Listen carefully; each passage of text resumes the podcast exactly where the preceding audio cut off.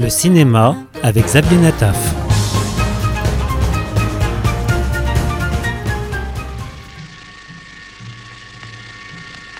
L'événement cinématographique de la semaine, c'est la sortie en salle dans une version magnifiquement restaurée du chef-d'œuvre de Fritz Lang, Le Testament du docteur Mabuse.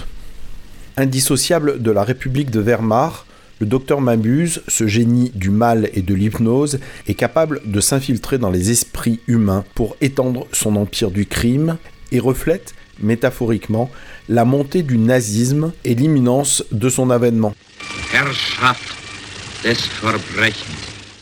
En effet, il s'agit du dernier film allemand de Fritz Lang, datant de 1932. Il quittera ensuite son pays natal pour retrouver les États-Unis après être passé par la France. Seele der Menschen muss in ihren tiefsten Tiefen verängstigt werden durch unerforschliche und scheinbar sinnlose Verbrechen.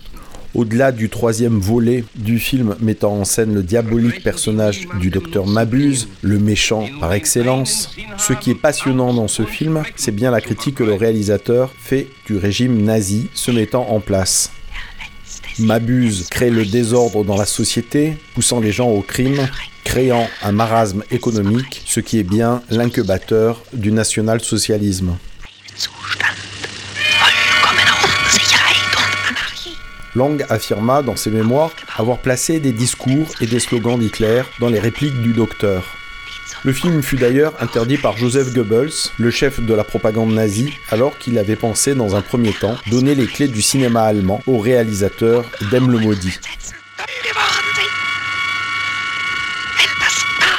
Un grand classique du cinéma, un film prophétique à revoir sur les écrans.